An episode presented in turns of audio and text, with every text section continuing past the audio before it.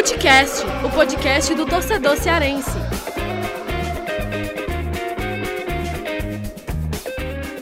Vem com a gente, rapaziada. Futecast começando mais um episódio. Eu, Lucas Mota, tô aqui sempre acompanhado, quase sempre, né? Acompanhado de Thiago Minhoca, o mago dos números. Agora e sempre. hoje é, é, agora sempre, né? E a gente tem uma dupla de convidados aí muito especial. E olha, esse momento é muito legal, porque vocês vão entender por quê. Porque é um encontro, acaba que é um encontro de podcasts, né? Hoje a gente tem aqui com a gente, gravando esse episódio, a Thais Lemos, que é advogada, torcedora do Fortaleza e também integrante do podcast Glória e Tradição, feito por torcedores do Fortaleza.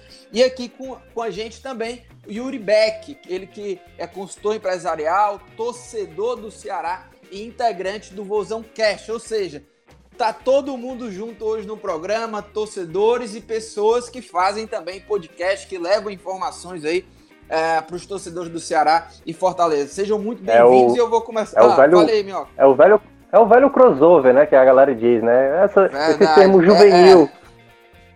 Esse é o termo juvenil. Thiago Minhoca deu uma cortada no, no teu áudio aí, mas é o termo juvenil. E eu vou começar falando com a Thaís. Tudo tranquilo, né, Thaís? Tudo tranquilo, Lucas. Também vou falar aí com o Thiago Minhoca e Yuri. De fato, eu acho que é o primeiro crossover Glória e Tradição e, e Vozão Cast. Acho que teve uma interação anterior num, num seminário de podcast que já rolou no ano passado. Mas muito interessante a gente estar fortalecendo é, essa galera que, que faz podcast aqui no nosso estado, né? Também vou cumprimentar é, você, torcedor que está ouvindo a gente, e te agradecer, Lucas e Thiago, pela oportunidade de estar aqui no, no Footcast para representar o Glória e a torcida do Fortaleza, para a gente falar um pouco dessas expectativas desse novo futebol que a gente vai conhecer no pós-pandemia, né? Show de bola. E é isso mesmo, é o novo futebol, né? A nova vida é tudo novo, né? Em meio a essa quarentena, em meio às perspectivas de pós, né? De viver pós-pandemia. E cumprimento também o meu amigo Yuri Beck, né? Que é, eu acho que é a segunda vez que o Yuri tá gravando aqui com a gente. A outra vez ele gravou lá no estúdio, né? Com a gente no, no, no estúdio lá no Povo. E seja muito bem-vindo novamente, viu, Yuri? Fala Lucas Mota, fala Thiago Minhoca. Sempre um prazer gravar com vocês, com a Thaís Lemos agora. Realmente é o primeiro crossover aí com a galera do Glória e Tradição. A última vez foi no Assuntar, né, com o Saulo Alves, quem tava também lá era o Lucas Mota, foi bem bacana. Sempre um prazer estar com vocês aí. E vamos nessa, né, comentar aí sobre essa possível volta aí do futebol. É, vamos nessa. E olha, é, eu falei aqui, né, que a gente tinha gravado lá no estúdio e já faz algum tempo, né, desde o começo da pandemia, que a gente tem gravado online, né? A gente tem gravado por aplicativo, cada um nas suas casas. E nesse novo momento eu vou te falar, é, é para gravar podcast eu tô gostando muito, porque você fica mais livre, né? Eu, eu agora, A quando, prática, agora gravando, é, gravando o podcast, eu fico andando, eu não consigo ficar sentado conversando com vocês. Eu fico andando aqui na casa, que é- geralmente é assim que eu fico quando eu ligo para alguém. Ô, fico dando Mota. na mesa aqui, enfim. Ah, Aliás, eu até aproveitar, né? Tipo assim, a gente tá tendo hoje essa conversa aqui, tanto com a Thaís como com o Yuri, é, para abordar, obviamente, é o pensamento deles, mas é assim, não é para dizer que é todo o pensamento da torcida do, do Fortaleza ou da torcida do Ceará, mas é um ponto de vista, né? Um ponto de vista, e claro, como eles são os comunicadores e se comunicam com boa parte da, da torcida é, de cada clube, então vai ser interessante também a gente abordar hoje nessa conversa pontos de vista sobre determinados temas que, obviamente, a torcida também deve estar comentando. Por isso que a gente é, reforça aqui agradecer os dois para participarem do programa hoje. É, com certeza. E o pessoal que está nos ouvindo, já no episódio passado, já deve ter é, notado né, a participação do meu querido Bento, meu filho de dois anos, ele está aqui também. De vez em quando ele vai estar dando uns pitacos aqui. Mas olha, para abrir mesmo o debate aqui, falar sobre esse novo momento aí do futebol e aí como que é esse olhar aí do- de torcedores, eu já queria começar aí falando com a, com a Thaís, é, saber como é que tem sido essa, essa, esse ato de torcer pelo Fortaleza sem futebol, né? Como é que torce sem futebol? Como é que tá isso? É muita saudade? Como é que tá isso, Thaís? Nossa, Lucas, tá bem difícil. Tá bem complicado. Acho que quando a gente foi ao último jogo, meu último jogo foi, eu acredito que dia. um pouco antes do dia 9 de, de março. E a gente já tá em quanto tempo aqui? Já tem três meses, né? É, são três meses, três meses. 90 dias, é coisa demais. E eu acho que o pior dessa pandemia é você não ter ideia de quando que vai voltar, de como que vai voltar. A gente vai conhecer esse novo futebol, mas eu, eu tenho sido bem pessimista quanto a poder ver meu time em campo novamente, assim, olho no olho, sentindo a atmosfera do estádio. Não sei se eu ainda consigo esse ano, mas a ansiedade a gente vai tentando driblar. E Beck, é, e tu, como é que tem sido e ainda sabe de qual o time titular do Ceará ou já esqueceu? Rapaz, se você colocar aqui para eu escalar o time, provavelmente eu esqueço, viu? Até porque nem, nem um time titular dá para escalar mais, né? Por conta aí da, do Covid com o Leandro Carvalho, pegou depois a Pint City, ou acaba mazelado, viu? Mas falando. É verdade, é verdade. Com, com um bom cearense aí. Mas falando bem, cara, é, é um momento mais de nostalgia, né? A gente vem no Vozão Cast gravando vários especiais de títulos importantes, campanhas interessantes do Ceará dos últimos anos, das últimas décadas. Então fica mais esse momento assim de, de torcedor assim raiz, né, nostálgico, digamos assim. E na expectativa é, de ver o Ceará em campo mesmo, pessoalmente no estádio. Eu tô com a Thaís, acredito que só o próximo ano, muito provavelmente. Mas ansioso aí para ver a volta do, dos jogos, né? Quem sabe aí no final de julho, agosto, vamos ver aí, mas ansioso pelo menos para assistir na televisão. Eu não curto muito, mas é o que vai ter. É o que vai ter. E antes do Thiago Minhoca aí também já entrar assim nesse debate, só é, falar também aqui, eu, eu, lembrei, né, que a gente está gravando cada um em seus casos e, e aí é, você também fica refém aí dos aplicativos, né, a gente está gravando por um aplicativo, então é, não é aquela mesma qualidade de áudio, né? Até pedir desculpa também para os ouvintes, não é aquela mesma qualidade de áudio quando a gente está no estúdio. Então, só para dar essa explicação também, às vezes dá um cortezinho de áudio, mas o importante aqui é, a, é a mensagem, é o debate. E o Bento tá mandando ver aqui na, no protesto dele. Do, dá, lá, dá para ver. Dá para ver que ele tá bem. Eu, eu tava achando que era a vizinha brigando contigo aí. Mas sempre é o Bento, né? intervenções muito pertinentes, né? Sempre, sempre, né? E aí eu queria saber, tanto do Yuri como da Thaís, é, esse momento, né, que a gente já vai para três meses e tal, o que vocês têm percebido, assim, da torcida de uma maneira geral, principalmente com, com o podcast de vocês, qual é a, a grande é, lamentação, assim, da torcida? Realmente a ausência do futebol, assim, de não ir ao estádio, ou de não ter o jogo em si? Por exemplo, hoje, para o torcedor, ele ficaria satisfeito só com a volta do futebol? Ou, no caso, para ele, é, tipo, boa parte está receosa. Eu vi já muita gente, muita gente já participou lá do futebol do povo, mandando alguns comentários dizendo tipo, cara, para mim o futebol acabou já esse ano. Não faz sentido até se voltar, eu não consigo mais ter interesse, porque o momento, na verdade, exige mais preocupação. Como é que vocês estão sentindo a torcida de vocês assim para essa para essa volta, se querem logo agora, se querem esperar mais? E eu vou começar agora pelo Yuri respondendo. É, Minhoca, eu acho que a primeiro momento, é, principalmente agora recentemente, né, na semana retrasada que iniciou os treinos, é um momento mais de impacto, né? É meio que um mix. Você fica muito preocupado, né, com a pandemia e também fica com aquela saudade do time, etc. E o primeiro impacto foi justamente a volta do, dos treinos e já a identificação de, de vários casos, né? No, no caso do Ceará. E você começa a, a como é que se diz? perceber o quanto tem de assintomáticos aqui em Fortaleza e no Brasil inteiro, né? Tipo, a maioria dos jogadores que pegaram foi com sintomas leves ou assintomáticos. É, segundo a própria OMS, cerca de 40% aí de quem infectou tá assintomático e meu que eu tenho estimativa que 10% já pegaram aqui na cidade de Fortaleza a Covid por conta da subnotificação. Então você fica impactado com, com isso, né? Não tem como não se impactar com jogadores do seu próprio time infectados.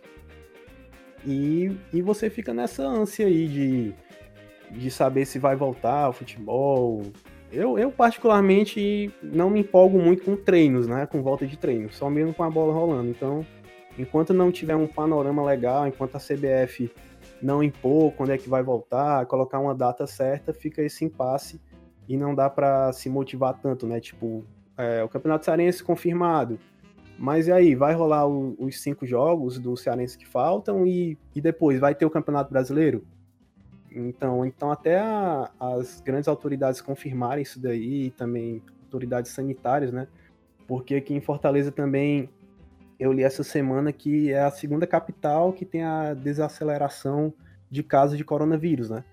Mas em compensação liberaram shoppings e ninguém sabe como é que se vai ter uma segunda onda também. E também eu vi que embora seja a segunda capital que mais desacelerou, é, ainda não atingiu o pico de, o pico de mortes. Então é aquela coisa, né? Fica essa grande dúvida e o torcedor, como o próprio cidadão, fica nesse impasse no medo também da volta do futebol e de toda a realidade mesmo. E você, Thaís? Então, Lucas, é, eu compartilho de algum, algumas opiniões do Yuri. É, eu acho assim, uma coisa que eu pude sentir fazendo os programas nesse meio de pandemia é que grande parte da torcida ela entende que realmente a prioridade é só retornar com, com o futebol, que sim, é um negócio, é um entretenimento, mas que em nenhum momento deve ser colocado acima da, do bem-estar e da, da saúde, da vida das pessoas. Então, o sentimento que eu tenho em relação à torcida do Fortaleza é que, beleza, a gente tá penando, tá sofrendo, queria estar tá vendo o time, queria estar tá acompanhando. Esse ano era bastante promissor, acho que tanto pro Fortaleza quanto pro Ceará. É, mas enquanto não, não for verdadeiramente seguro, a gente vai segurando as, as pontas, entende? E quanto ao, ao retorno, é, o, o Yuri falou aí alguns dados, de fato, tipo, as, as regiões mais atingidas foram Sudeste, Nordeste e Norte, né? Eu acho que já existe alguns clubes no Sul, que foi uma região bem com bastante bastante poupada, digamos assim, né? Com poucos casos, poucos, poucos óbitos. É, eu acho que alguns treinos lá também já estão voltando, mas não há a menor previsão de quando, por exemplo, os times de São Paulo e o Rio também tá voltando, porque, enfim, aquilo ali é esculhambação medonha, velho. Todo mundo irresponsável naquele lugar. Mas a gente tem o benefício de estar tá podendo voltar, porque dos estados mais atingidos, o Ceará é o que aparentemente tá lidando melhor com, com a pandemia. Tem uns números que estão. Tem um portal, inclusive, do, do governo do estado que é bastante transparente. Recomendo a, ao ouvinte que gosta de entender me, melhor a epidemiologia por trás do, do Covid-19, que dá para você acompanhar tudo em tempo real. E pelo que eu pude ver essa semana, olhando também, pesquisando para os programas do Glória, a gente tá com uma curva bem administrada, entende? A gente tem que ver qual vai ser o reflexo dessa abertura econômica do, do governador, porque o reflexo a gente só vai ver daqui a 14 dias. Então, eu acredito que o futebol não volte antes de meados de julho, talvez até agosto. Na verdade, era no que eu, eu, o que eu preferia que acontecesse, mas já enxergo o retorno dos treinos como um copo meio, meio cheio, né? Você pode enxergar como meio vazio ou meio cheio. Eu prefiro enxergar como meio cheio porque dá mais tempo de pré-temporada pra gente. Eu acho que a gente pode chegar na Série A, que tomara vai acontecer com maior competitividade, com maior ritmo de jogo do que os times de Sudeste e, e Sul, talvez. Aliás, o, Thaís, é, é, até, até para reforçar né, esse ponto que você destacou do, do site da, do governo, e a, o site, né, para quem quiser saber, é o Integra SUS.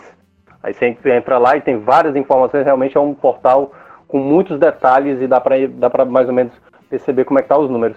E um ponto que eu estava querendo destacar do, do, que vocês mencionaram, é essa volta do futebol, né, que pode estar prevista ali para meados de julho, agosto, Hoje de manhã, vai estar gravando aqui na, na quinta-feira, no dia 11 de junho, eu, como eu sou formado em estatística, de vez em quando eu, eu faço umas doidas de ficar mexendo em tabela, fazendo previsão e tal, né? E aí eu fui fazer uma projeção de como seria o retorno do futebol com as datas disponíveis de Série A, Copa do Brasil. Só botei Série A e Copa do Brasil, certo? Nem botei estadual, nem botei Copa do Nordeste, não.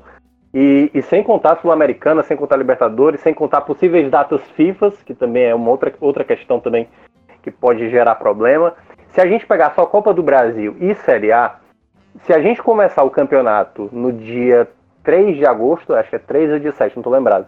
Dia 3 ou dia 7 de agosto, terminaria o Brasileirão juntamente com todas as rodadas da Copa do Brasil lá, é, lá para final de janeiro, isso utilizando todas as datas. Então, gera um, um, grande problema aí, né? Eu acho que a gente pode começar a debater sobre isso, de espaço, né? Para como é que vai ser feito isso, né? Eu vi que o Robson, até na entrevista que eu participei, estava dando sugestão de tipo Ceará e Fortaleza, quando forem viajar para o Sul, já jogam os dois ali, um com Grêmio e outro com Inter, e aí depois na, no meio de, na rodada seguinte inverte, um joga com Grêmio e o outro joga com Inter e tal. Então, é, eu não sei se, se vocês analisam assim essa questão do calendário, né, exatamente é, brasileiro para os clubes daqui, principalmente por questão de logística, né? A gente mora numa, digamos, mais distante possível de todos os clubes, né? Porque até o, o esporte, que é de Pernambuco, é, é mais próximo ali do pessoal do Sul-Sudeste do que a gente. Então, eu não sei se é, isso vai na prática afetar Ceará e Fortaleza, apesar da questão financeira e da gestão estarem menos problemáticas do que alguns outros clubes. Não sei se para vocês também é assim. Foi mal, eu não falei o nome de ninguém. Thaís, por favor. Não, então, é, eu confesso para ti que eu ainda não, eu não consegui encontrar uma, uma fórmula para fazer a Série A da maneira mais prática, com uma logística mais adequada a um, um pós-pandemia. Eu lembro que logo no início, quando começou essa questão de isolamento social, se ventilou fazer a Série A no, toda em São Paulo, né? É, por ter muitos estádios lá no, no, no, estado de São Paulo e tal. De início eu achei aquilo bizarro, absurdo. Hoje eu ainda não vejo com bons olhos, mas já entendo um pouco a necessidade disso, porque a gente não faz a menor ideia de como, por exemplo, essa pandemia vai afetar o setor de companhias aéreas, por exemplo. É, é tudo muito muito imprevisível, eu acredito, entendeu? A gente até gravou um, um a gente inaugurou um novo formato no, no Glória e Tradição, que é uma dose com GT, que são programas rápidos, de coisa de 20 minutos, e a gente gravou. Tá na hora realmente de voltar e nessa discussão a gente estava falando, tipo, o final da Copa do Nordeste em Pernambuco, em Recife, já não é tão absurdo quanto num primeiro momento pareceu para os torcedores aqui do estado do, do Ceará. Entendeu? Então eu acho que, tipo assim, as coisas vão amadurecendo e as propostas vão chegando. Eu te confesso que eu não consigo. Cons não, não consigo construir uma, uma ideia interessante, viável e com boa logística para a gente fazer esses campeonatos, confesso. E Beck, e você, como é que tem visto essas movimentações, o cenário de, de muitas incertezas, enquanto o Bento também está opinando aqui, sobre essa questão né, de, de calendário, de como é que vai ser a logística de tudo isso? Você consegue ter alguma projeção também sobre isso? Porque por enquanto a gente está meio que no escuro, né? É, pois é, dessas propostas que eu já escutei por aí pela mídia, eu achei essa do Robson a mais assim que dá para elaborar bem, por conta da logística, porque querendo ou não, Ceará e Fortaleza são os clubes que irão mais viajar durante a Série A, né?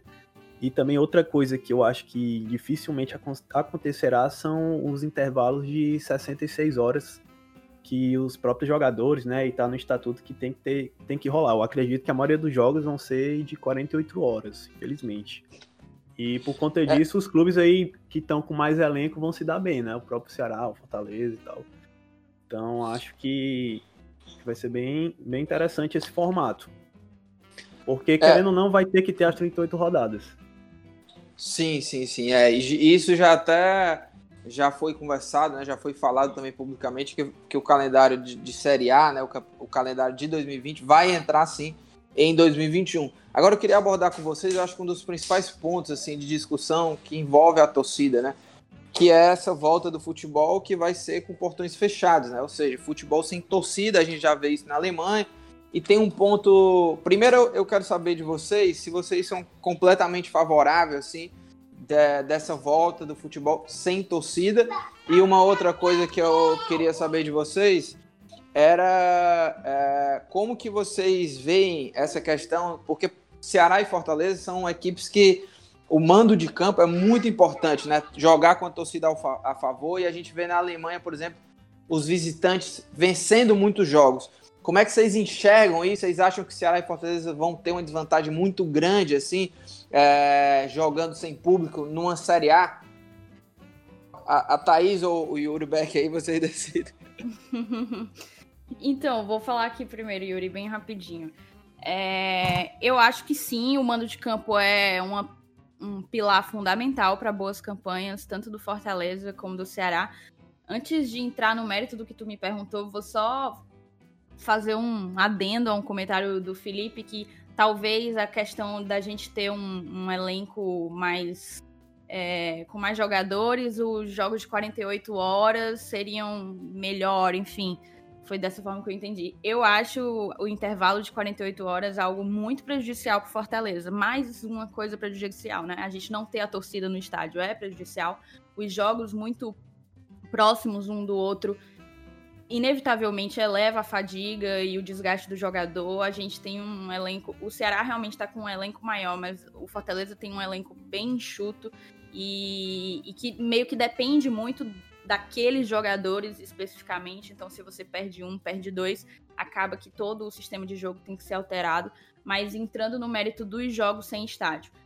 Eu sou sem, sem torcedor, perdão, sem torcida. É, eu sou absolutamente favorável a não ter torcida é, é algo que, que quem vai sofrer mais, sim, são o, os times menores que dependem do, da força de sua torcida, que lotam estádio para poder fazer valer seu, seu mano de campo. O, o, aproveitamento do Fortaleza como mandante na Série A ano passado foi, foi bom, foi bem satisfatório. Mas a gente tem que pensar tipo, no, não dá para não dá para conseguir o ideal, entendeu? Então, já que não dá para conseguir o ideal, a gente, a gente se contenta com o ótimo. A gente vai perder a força da, da, nossa torcida em casa, mas aí vem de novo aquela coisa do copo meio cheio, do copo meio vazio. Quando a gente for a Itaquera, a gente não vai ter a torcida do Corinthians como adversária. Quando a gente for ao Maracanã, a gente não vai ter a torcida do Flamengo como adversária. Então, eu acho que eu torço para que não, não influencie tão negativamente como, como grande parte da torcida acredita que vai, que vai influenciar, mas eu acho que não deve haver aglomeração do tipo em estádio esse ano. Não, não consigo vislumbrar a possibilidade disso, até porque a, o estádio ele é um ambiente. É, é uma atmosfera muito pouco controlada. É muita gente para pouco contingente policial é, precisaria de muita disciplina e consciência das pessoas que tivessem, mesmo que você estabelecesse, sei lá, metade da capacidade, espaços entre as pessoas sentadas, não, não dá para garantir que isso seria respeitado. Então eu acho melhor a gente prevenir para não remediar. E, e Beck, como é que você vê também essa coisa do futebol sem torcida? E se também né, você também é favorável, completamente favorável a essa essa projeção aí, né, de jogos com portões fechados. Sou completamente favorável, concordo muito com a, o que a Thaís falou agora há pouco. E como ela mesmo disse, é meio termo, né? Vai sentir falta da torcida aqui, mas quando for jogar fora vai ter essa vantagem também. E vou falar de outro termo também que acho que vai decidir muito e está sendo pouco falado, por exceção de, de alguns jornalistas, que é o termo financeiro, né? A gente vê aí muitos clubes desorganizados financeiramente e o Ceará e Fortaleza aí largam na frente por conta de estar em dia, por enquanto, né? Mesmo que ainda peguem alguns empréstimos aí e tudo, mas estarão. Mas tem muitos clubes desorganizados que acredito que cedo ou tarde vai rolar um boom por lá.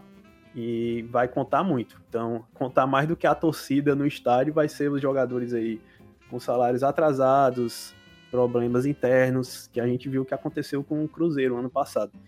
Para mim, a torcida é importante, mas algumas vezes acaba atrapalhando. Então, acho que o principal ponto aí vai ser o fator financeiro. Clubes aí mais organizados vão largar na frente. Interessante, Yuri, isso que tu falou, porque, assim, a pandemia foi negativa, foi ruim para todos os clubes, definitivamente. Mas aqueles que têm gestões mais sérias, com maior responsabilidade fiscal, com salários em dia, que se preocupam com isso, né? É, gestões pé no chão, eu acho que sofreram menos e, e, a conta chega no final. A gente está vendo, se eu não me engano, foi o Internacional que está com um déficit de 70% do que tinha programado de receita. Enfim, É, eu acho sim que, que essa questão financeira pode ser uma bolha que vai explodir mais lá para frente. E inclusive tem clubes aí que devem Deus e o mundo e continuam contratando durante a pandemia. O Atlético Mineiro, hein? Atlético Cara, Mineiro, é... o Atlético Mineiro parece que não viu nenhum exemplo do vizinho, né? Cara, impressionante. impressionante. E é. o Atlético tinha uma política de austeridade, né? O Corinthians Total. também. É, o Corinthians com muito problema. E aí é um ponto que, tipo assim, Ceará e Fortaleza hoje, né, nos balanços lá da, da, da Jung, ela até mostrava como Ceará e Fortaleza, praticamente as equipes com menos problemas financeiros, né, dívidas baixas. E tem um ponto que é, tem a ver muito com a torcida. A gente tem falado nos últimos programas, até abordamos no futebol do povo que a gente gravou nessa quinta-feira, eu até mencionei isso, que tanto a torcida do Ceará e do Fortaleza, o Ceará agora com essa migração da marca própria, o Fortaleza, eu tinha até colocado como grande divisor de águas da questão da marca própria no estado, uh, é, 2018, né, o ano de 2018 para o Fortaleza, ele foi um, um, um, efeito cascata que, tipo, juntou o fato da Série B ter sido histórico, o Fortaleza liderar praticamente quase do começo ao fim, e, e ainda juntar com o Centenário e a torcida abraçar junto. O fato, e aí sempre tem uma compensação de um clube pelo outro, por exemplo, que o Ceará cresceu enormemente de estrutura e o Fortaleza foi ficando para trás, muito por não ter é, saído da Série C, o, o, Fortaleza, com essa questão da marca própria, fez o Ceará também acordar nesse outro sentido, né? Exatamente, tipo, a, o Ceará tinha muita reclamação, Yuri, lembra, eu já ouvi muitos programas do Vozão Cast falando sobre isso, problemas com a Somais, questão do fornecedor, e o fato de agora é, a, as duas equipes terem a marca própria, a torcida abraçar juntos, e principalmente no lançamento da, das camisas que teve recentemente, tanto a tradição do Fortaleza como a terceira, a terceira que agora me fugiu até o nome da, da camisa, é, Nação Alvinegra, é isso? O nome da, da camisa? Yuri, me ajuda. Ou não é, tem nome a camisa? É, é Nação Alvinegra. E, e, o lançamento de, dessas duas camisas, a gente viu realmente a torcida abraçar em meio a uma pandemia. Então, a minha pergunta é exatamente sobre isso hoje o torcedor ele se sente mais orgulhoso desse trabalho que cada clube fez, por exemplo, Ceará e Fortaleza, se a gente fosse imaginar, há, sei lá, 12 anos atrás, numa situação de pandemia como essa, meu amigo, podia ser, ah, não sim, é, é mais difícil não imaginar, mas saber que hoje as equipes têm uma, uma, uma certa segurança, porque, claro, devido à pandemia todo mundo vai sair perdendo, mas saber que o clube tem uma condição de, quando voltar à competição, não ser aquela catástrofe como se desenha para outros clubes, isso dá segurança hoje para o torcedor abraçar como parece estar abraçando realmente é, o clube para essa situação de agora? É, você, além de ficar muito orgulhoso, né, também você fica naquela sensação de que vai colher os frutos, né, seja com títulos, seja com boas campanhas. Eu não duvido o quanto isso vai ser determinante aí ao final do Campeonato Brasileiro. Então, acredito que em 2021 no início de 2021 a gente vai estar tá mais orgulho ainda dos times cearenses e conseguindo aí boas, boas campanhas. Pois é, eu também, eu também penso da mesma forma. Eu acho que nós, por entendermos e, e, e tentarmos, enfim, ter uma maior desenvoltura com a questão de divisão desigual de cotas, é, patrocínios menores e tal, é, esse tipo de, de paradigma que a gente luta contra acaba fazendo com que as gestões dos clubes não tão tradicionais ou não tão badalados como os do eixo, é, eles precisam ter maior criatividade, né? Para se posicionar no mercado, para obter novas fontes de renda e o trabalho que o Fortaleza tem feito de 2017 para cá, a, marca, a, nossa marca própria foi lançada em setembro de 2016, né?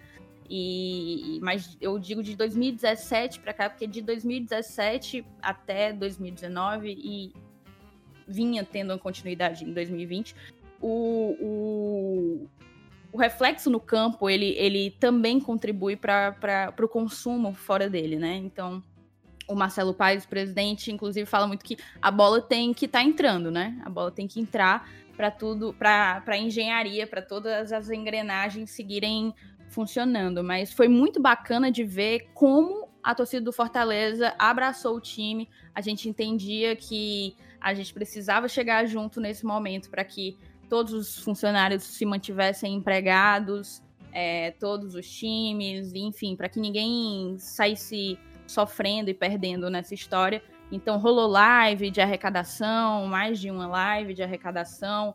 É, teve, rolou muita promoção, camisas com 50%, isso fez com que o a Leão 1918 vendesse demais. Aí teve o lançamento da Tradição, que também foi um absoluto sucesso. Eu acho que foi a camisa mais vendida, tipo, de início mais promissor, lançada pela Leão 1918. A L'Eternité também foi muito, muito bem sucedida, mas eu acredito que a tradição já tem ultrapassado. Então é isso, eu acho que é, é, é a retribuição desse tipo de criatividade de fazer um, uma, um posicionamento comercial mais ousado e, e buscando uma aproximação e uma identificação com o torcedor. Boa, e para a gente fechar rapidinho essa primeira parte né, do, do episódio, queria a opinião de vocês rapidinho sobre é, como que vocês avaliam assim essa, como é que vocês têm visto essa volta de Ceará e Fortaleza. A gente sabe que os dois clubes é, se anteciparam até, né, já estavam prontos assim para voltar antes mesmo da data da liberação do governo e estão entre os primeiros clubes né, do, do Brasil que voltaram aí às atividades. E pelo que a gente tem visto, né, seguindo bastante o protocolo, fazendo teste, tudo que tem que ser feito nesse momento. E aí queria saber de vocês, né, assim, é, qual a opinião de vocês sobre isso? Como é que vocês enxergam essa volta dos clubes? Se vocês é, estão vendo positivamente como os clubes têm agido aí dessa volta? Queria saber de vocês disso e, e aí já pode começar com a Thaís. Então, eu tenho visto com. Eu tenho estado satisfeita, sabe, Lucas? É, eu acho que a gente está sendo prudente. O protocolo dos testes foi importante. O Fortaleza fez teste tanto na segunda-feira, quando iniciou, como na sexta. Eu acredito que novos testes deverão e acredito que irão é, ser feitos. Eu sei que saiu uma, uma entrevista hoje do Rogério Ceni para o Mauro César Pereira, é, em que ele disse que está trabalhando com pequenos grupos em horários diferentes, é, grupos de seis jogadores normalmente. Ele, ele, ele até menciona na, na entrevista que joga 11 contra 0, né? Não está tendo o, o 11 contra 11, não está tendo o adversário, mas que dessa forma ele está fazendo as, as adaptações que ele entende necessárias para que o treino técnico e, e tático funcione. Então eu acho, eu fico satisfeita com o cuidado que o clube está tendo, é, que sempre teve, na verdade. Eu lembro que logo no início, quando começou com aquela coisa, para ou não para as competições, tanto Fortaleza como Ceará, para minha indignação à época, é, votaram pela continuidade, por ter mais uma rodada da, do campeonato cearense, né? Mas logo isso foi. Eles retornaram atrás, consultaram mais especialistas e voltaram atrás. Então eu acho que desde então está é, tá sendo feito com muita responsabilidade. Respeito o, o protocolo do clube, apesar de também não achar que as competições devem voltar agora, mas eu fico satisfeito, acho importante o retorno dos treinos da maneira como está sendo feito, e, e, eu acredito que a gente tende a colher bons frutos disso. É, em relação ao Ceará também está sendo muito bem cuidado, né? Foram investidos aí cerca de 60 mil, tanto em testes, né? Os dois testes foram logo feitos para não ter nenhum problema já no primeiro dia, né? De testes durante a semana toda também. Todo bem cuidado, os treinos também são bem parecidos com o do Fortaleza, cada grupo de cinco a cada hora são, são realizados lá até anoitecer, de manhã até anoitecer. Então, muito satisfatório bem contente mesmo com o cuidado do clube, não só com os jogadores, né, com, com todos os funcionários, inclusive que está colocando todos os funcionários com salários em dias. Isso é motivo de orgulho mesmo, porque a gente sabe que a situação está bem difícil. Eu só fico triste, Lucas, Minhoca e Thaís, é por conta dos clubes menores, né? Do próprio Campeonato Cearense, que inclusive até agora não saiu nenhum protocolo direito aí da Federação Cearense para a volta deles. Muitos jogadores já rescindiram o contrato, já foram para outro time, estão sem receber, não sabe quando é que vão voltar direito. Então, para Ceará e Fortaleza, que tem um bate estrutura, tem, tem grande aporte financeiro, tá tudo ok. Agora, para os times pequenos, o buraco é muito mais lá embaixo. Então, fico Inclu triste por eles. Inclusive, Yuri, tu falou aí que o Ceará gastou 60 mil reais em teste, em outras coisas, para fazer um protocolo correto e atendendo às medidas de segurança. De onde que um time desse interior vai conseguir tirar 60 mil reais para testar todo o seu elenco e, enfim, manter um, um protocolo de testagens? Isso é. Diz, É. a, diz a federação que vão dar, né? É, aí vão dar para todos. hum, Enfim, a gente tem que. Vai ser com que dinheiro, em, de- em que momento, porque Fortaleza e Ceará já tem toda a vantagem de ter o dinheiro que tem em relação a eles. E aí já voltou a treinar. Essa galera nem, nem jogador empregado tem. Então, se o, se o Campeonato Cearense já é um, um, um campeonato de abismos, né? De extremos, eu acredito que essa reta final vai, vai demonstrar, vai potencializar esse contexto.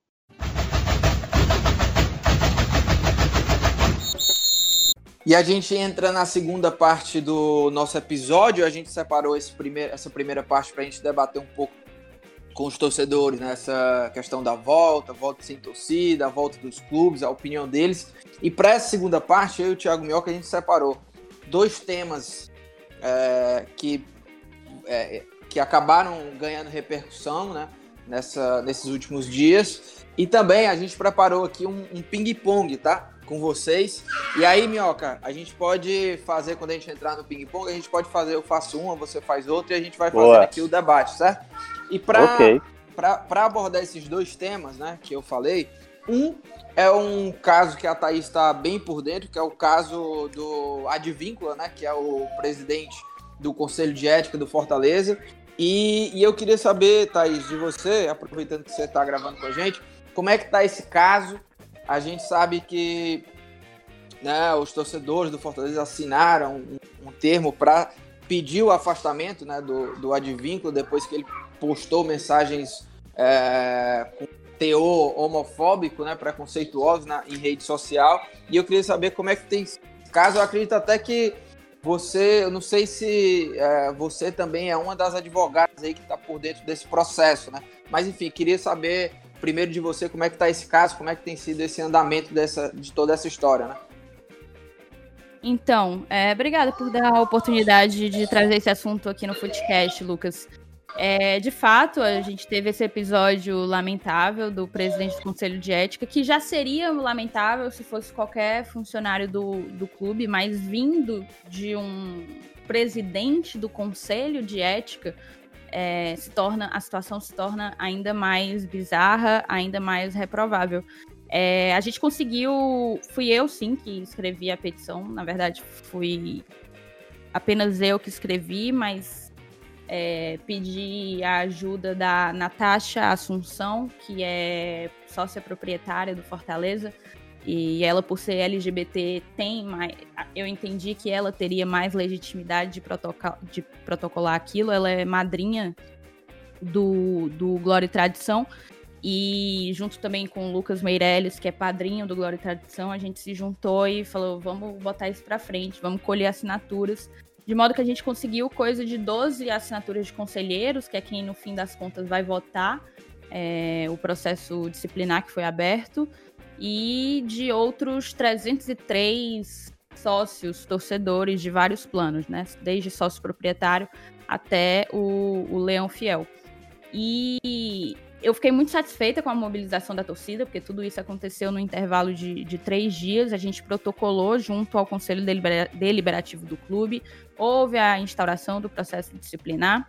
É, haveria 30 dias para que esse processo lim- liminar, processo disciplinar, perdão, fosse conduzido com respeitando contraditório, ampla defesa e tudo isso, mas a informação que chegou até mim essa semana é que o senhor Advíncula ele pediu licença médica é, do clube, ele está afastado por licença e, e eu te confesso que eu ainda não sei qual vai ser a, a posição do, da mesa do Conselho Deliberativo sobre o assunto.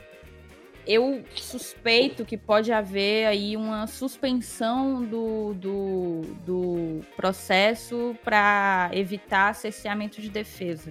Eu espero que isso não, não seja um, não acabe incorrendo no fim das contas em impunidade, mas é, o ideal é que, de fato, o Advíncula se recupere o mais rápido possível e que só então o processo possa correr. Boa, e aí, é, você que está ouvindo esse episódio, né? É, que ele deve, deve ir ao ar na segunda-feira, e agora eu não sei que dia exatamente é segunda-feira, mas enfim, talvez a gente já tenha até informações assim atualizadas sobre esse caso que a Thaís também explicou um pouquinho de como que aconteceu. E resumindo, né? O Advíncula é presidente do Conselho de Ética né, do, do Fortaleza. Ele postou uma mensagem, como eu falei, com teor homofóbico, preconceituoso. E aí houve essa petição que a Thaís falou, a Thaís assinou essa petição. E o Conselho Deliberativo do clube, né? uh, votou e instaurou né, um inquérito para investigar todo esse, todo esse caso, né, Thaís? É, resumindo, é isso, né? Exatamente. Na verdade, foi a mesa que a mesa que decide se instaura ou não. E aí, quando termina essa, esse, esses 30 dias para, vamos dizer, é, juntar as provas, esse tipo de coisa, instruir o processo disciplinar, né? Aí sim faz-se um parecer que apresenta-se aos conselheiros todos e há votação de por alguma penalidade ao, ao membro, né? Beleza, Thaís, obrigado. E aí, já para entrar na pergunta específica para o Yuri, é, Yuri, a gente viu aí ontem, no caso, né, na, na quarta-feira, dia 10 de junho, uh, o Alex Amado, né, ex-jogador do, do Ceará, entrar na justiça aí, né, alegando que o Ceará não deu suporte, segundo na avaliação do Amado, ele ainda se encontrava lesionado e o Ceará, é, possivelmente, né, acho que da maneira legal, acreditava que o jogador não tinha nenhum mais vínculo com o clube após o término do contrato, porque o jogador já estava recuperado. E eu até falei isso no futebol do povo também, que poderia ser um erro de, de interpretação, por exemplo. Não há, não há nenhum tipo de é, lesão no jogador, mas o jogador, digamos, não está apto para jogar. E aí, na cabeça do Alex Amado, ele saiu do Ceará sem estar tá pronto para jogar, e o Ceará, tipo, diz, ele não tem nenhum tipo de lesão. Como é que você, não sei se você discutiu com outra, outra, outras pessoas também, é, outros torcedores do Ceará, como é que você está vendo essa situação do ex-atleta, né, já que o Ceará deu todo o suporte para ele nesses quase dois anos parado, se essa situação especificamente o Ceará tem que resolver, se há realmente uma interpretação errada de um dos lados. Como é que você está vendo o caso do Alex Amado com esse processo contra o Ceará? É, o caso acredito que será bem resolvido, né? A diretoria jurídica do Ceará é muito competente há anos aí. E eu acho um caso realmente bem esquisito. Eu acho que alguém está mentindo aí no, no processo. E para quem me conhece sabe que eu não sou nem um pouco clubista, porque me acompanha no Vozão Cash. Nesse caso aí, eu acho que suspeito do Amado, porque um jogador que desde 2017 sofre com lesões e desde 2017, cerca de dois anos e meio aí, o Ceará dá todo o apoio a ele, todo o acompanhamento médico, cirurgias, etc. E nunca rescindiu o contrato com ele, erroneamente. Então acredito que ele só saiu realmente do clube quando estava realmente curado. O Ceará não faria uma burrice grande dessa aí de de liberar, né, rescindir contrato com um jogador machucado. Então, eu suspeito aí que alguém esteja mentindo e no caso seria um, um amado. Acho que em breve aí será bem resolvido aí o caso. É, e sobre não esses tenho dois... nenhuma apreensão ah. quanto a isso não. É, e sobre esses dois casos que a gente falou aqui, é, tem matéria, né? Quem quiser saber mais, tem matéria lá no portal do, do Esporte do Povo. Agora, para a gente fechar, é, vamos fazer aqui é, esse ping-pong, né? Eu e o Thiago Mel que a gente separou aqui. E eu já vou começar, e aí é, a gente pode começar com a Thaís. Assim que a Thaís terminar de responder, o, o Yuri já pode res, responder em seguida, beleza? Então, para começar, é um ping-pong rapidinho, vocês respondem. Tô com medo desse ping-pong. Não, para começar, eu quero saber de vocês o seguinte. É, a zoeira no futebol, né? Vale até onde? Essa coisa da zoeira, de zoar o, o, torcedor do time adversário? Vocês acham que a zoeira no futebol vale até que ponto? Assim? Acho que vale até o limite do, do respeito, cara. Respeitando os dois debatedores, pode mandar bala na zoeira. Eu sou uma que acho que o Yuri O Yuri não me conhece, mas da fama deve saber. Eu fui uma que já me, já me envolvi em algumas polêmicas no Twitter por conta de zoeira. Eu forço um certo personagem clubista, porque eu acredito que a zoeira faz parte do futebol. E a zoeira, inclusive, mais bem-vinda é essa feita entre torcedores, né? Quando, quando tem uma zoeira institucional, eu já não gosto. Eu falo isso fazendo meia culpa, porque não só o Ceará faz, o Fortaleza já fez por algum tempo por algum tempo. Mas em termos de, de torcida, zoeira pode. Só não pode desrespeitar, mas não desrespeitando não tem limite, não. É, eu tô com a Thaís, embora não seja muito zoeiro, né? Mas impondo limites, né? Somente racismo, homofobia, etc. Isso sou totalmente contra. E também questão de institucional, né? Ficar só entre os torcedores mesmo. Institucional eu curto algumas vezes, mas pelo menos em relação ao Ceará, ultimamente já tá muito batido. Muito negócio de terceira divisão direto. Eu, particularmente, já, já não curto mais, né? Mas sempre tem aquele torcedor meio tempo que curte, que, que aquilo ali tem que ser aceito e tal. Eu não curto muito, né? Mas tá aí a minha opinião, Lucas. Boa. Agora a pergunta vai vir de mim e eu queria saber, começando agora pelo Yuri, qual foi a maior loucura que vocês já tiveram com o clube de vocês? Assim, a maior coisa ensandecida que já aconteceu com vocês num jogo ou numa situação, enfim, qualquer que seja, com o clube de vocês, qual foi a maior loucura que já aconteceu? Mas para eu responder essa aqui eu vou demorar mais, então vou ser bem curto. Para quem quiser, tem, no, tem um episódio do Vozão Cast que eu falei. Foi na final da Copa do Nordeste 2015, é, a qual eu tinha acometido com o sarampo. Tava é, no dia Meu que Deus. praticamente eu me recuperei de um sarampo, eu fui pro estádio, fui pra é final com sarampo. É, depois da final, eu teria que embarcar para São Paulo, onde eu ia para uma festa de madrugada. Sei, o jogo atrasou, né? Para quem não se lembra, terminou acho que umas 12 e meia, o Ceará foi campeão e tal. Quando eu, saí do, quando eu saí do estádio, ainda tinham trancado meu carro, torcida comemorando, eu tive que aguardar mais uns 30 minutos. Aí saí correndo, ainda consegui chegar no aeroporto a tempo aí de embarcar aí. Mas acho que foi uma loucura aí. Se eu contar aqui, Caraca. vai demorar muito.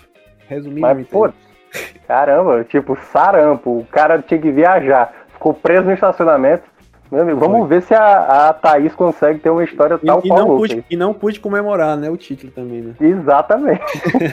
que doideira. E aí, Thaís? Não, eu acho que o Yuri deu, deu uma exagerada, vai ser difícil de bater.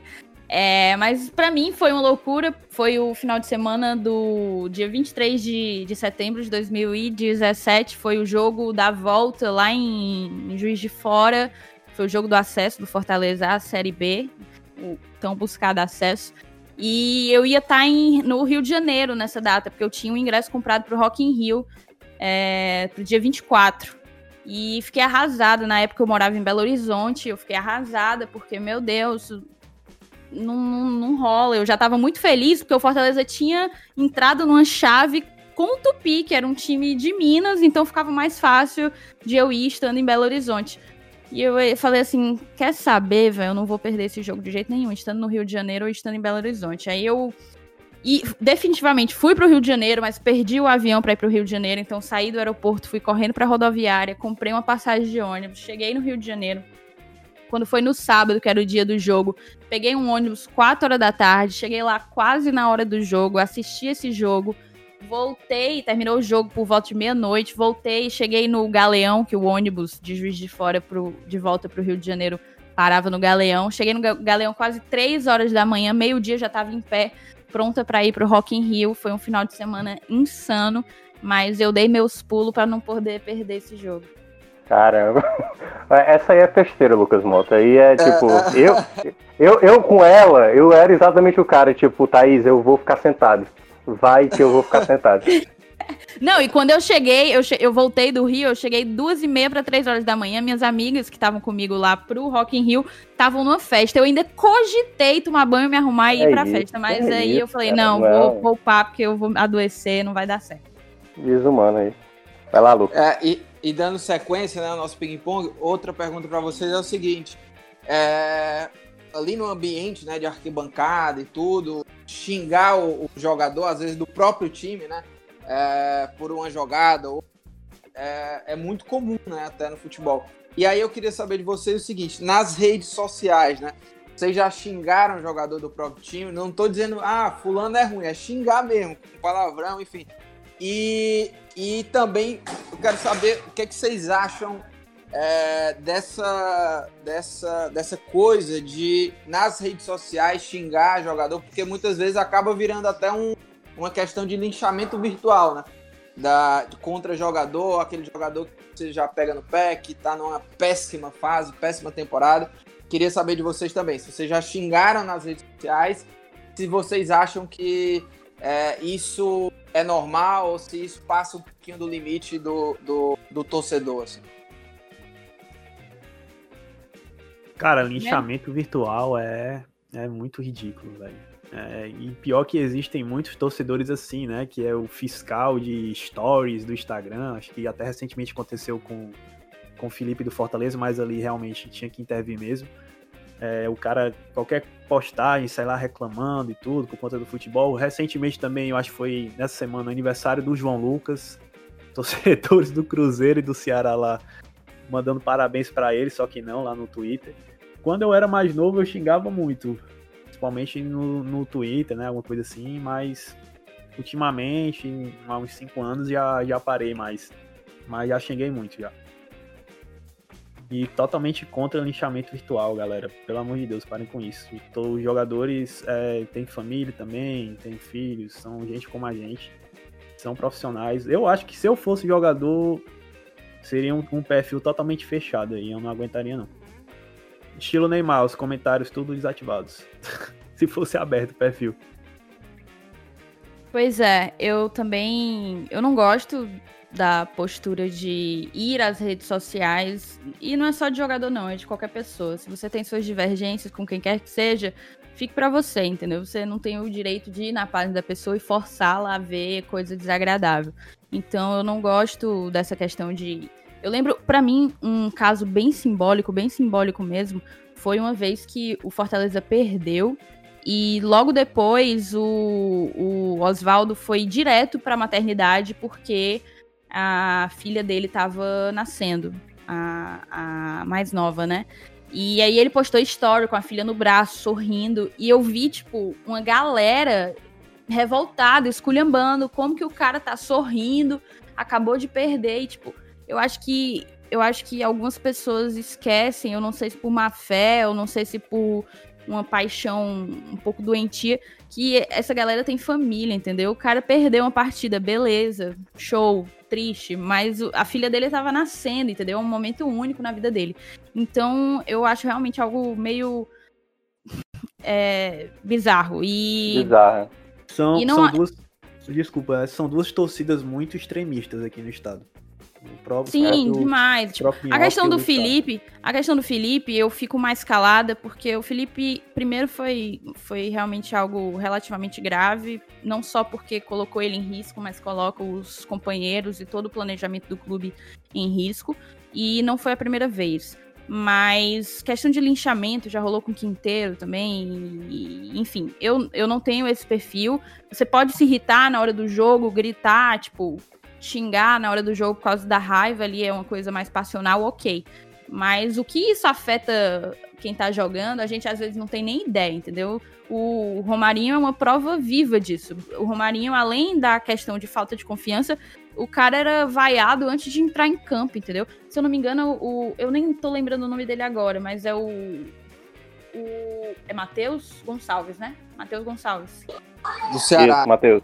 É. Isso, do Ceará. Se eu não me engano, ele também já foi vaiado antes de entrar. Isso é absurdo, isso acaba com o jogador, velho. Melhor nem botar, porque, tipo, o emocional do jogador já foi por água abaixo ali. Você ser é. vaiado sem nem mostrar serviço. Então, assim, galera, vamos maneirar aí, vamos maneirar. Ali quando é, tá no eu... estádio, xinga, errou, isolou a bola, beleza, xinga, perna de pau e tal.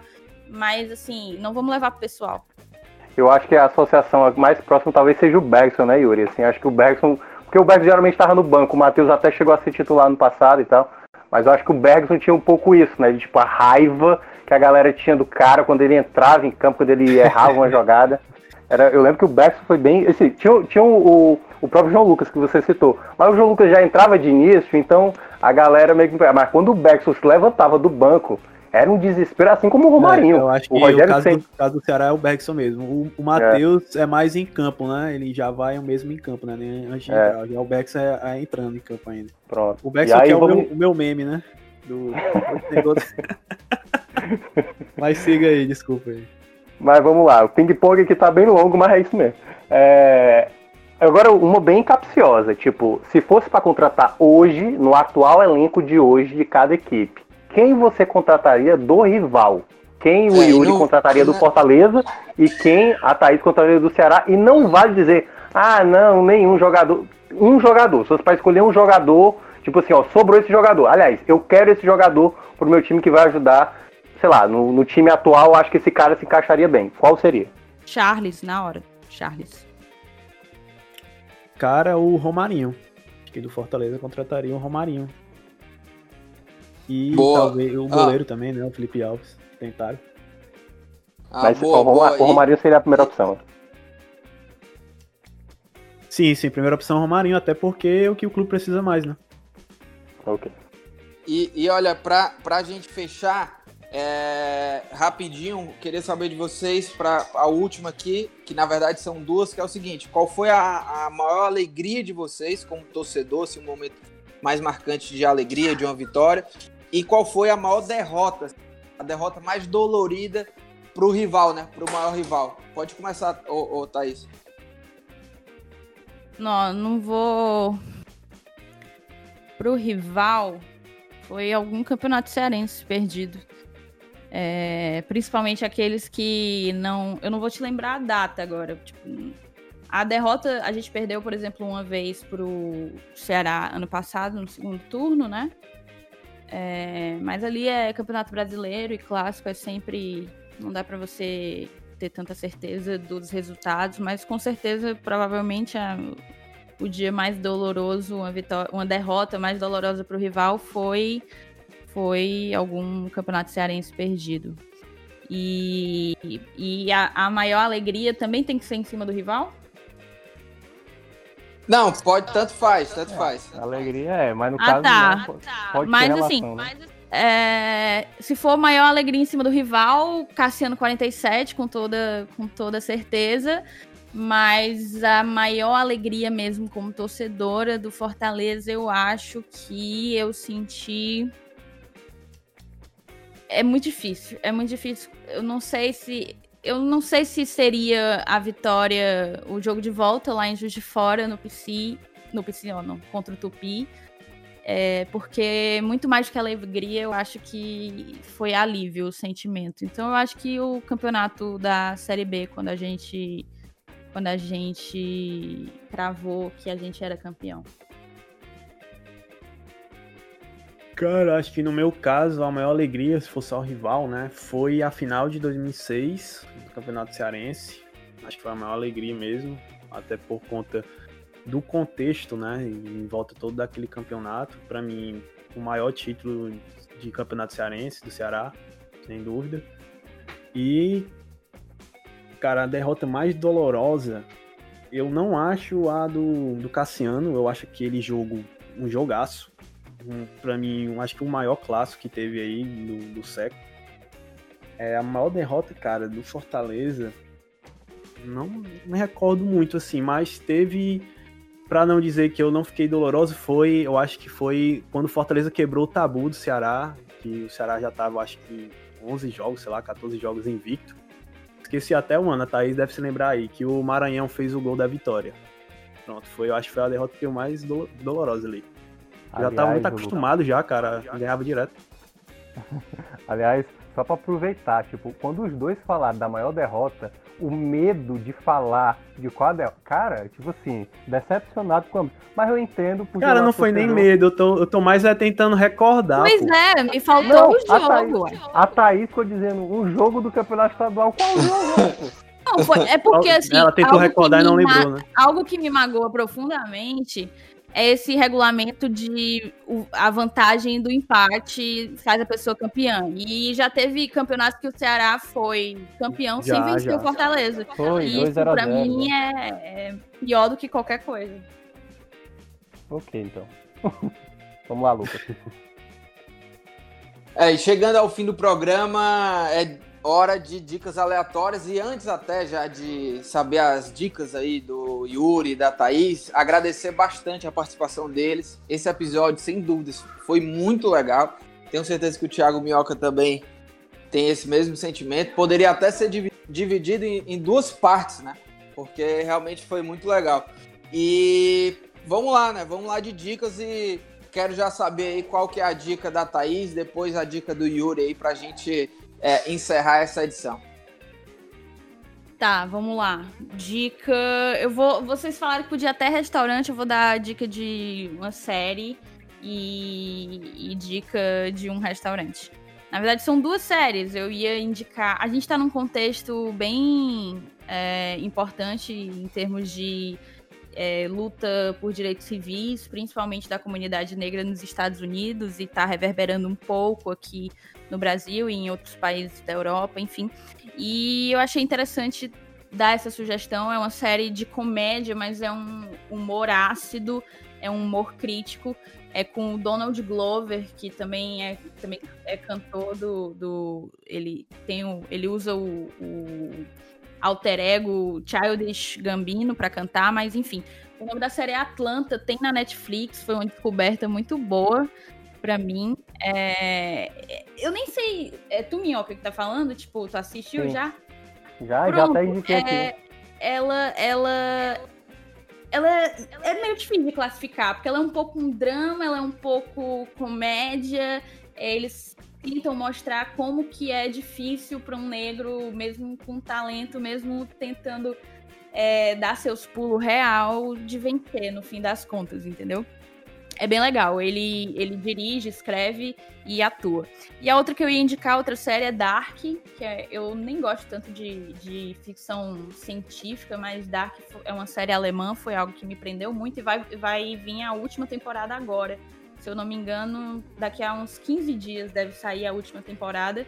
É, enfim, é uma para quem assistiu Interestelar e gosta, é uma série bem interessante que envolve conceitos de, de, de física quântica, de buraco de minhoca e é, simultaneidade de linhas de espaço-tempo, enfim, é uma série que eu gosto muito e fica aqui a dica. Pra um restaurante, pra galera que tá aí de quarentena, só pedindo de delivery, velho, eu descobri um, um, combo muito bom e um custo-benefício maravilhoso no El Chancho, que é uma hamburgueria que eu gosto pra caramba. Só que o preço deles, assim, se você for comprar um combo, geralmente é um pouco mais salgado. E eu descobri um combo de 20 reais, R$19,90, que vem um smash deles que super serve bem, batata e refrigerante. Dá pra você morrer de comer. Eu não consigo terminar o lanche inteiro por 20 reais. Então fica aí a dica, eu tô pedindo demais nessa quarentena.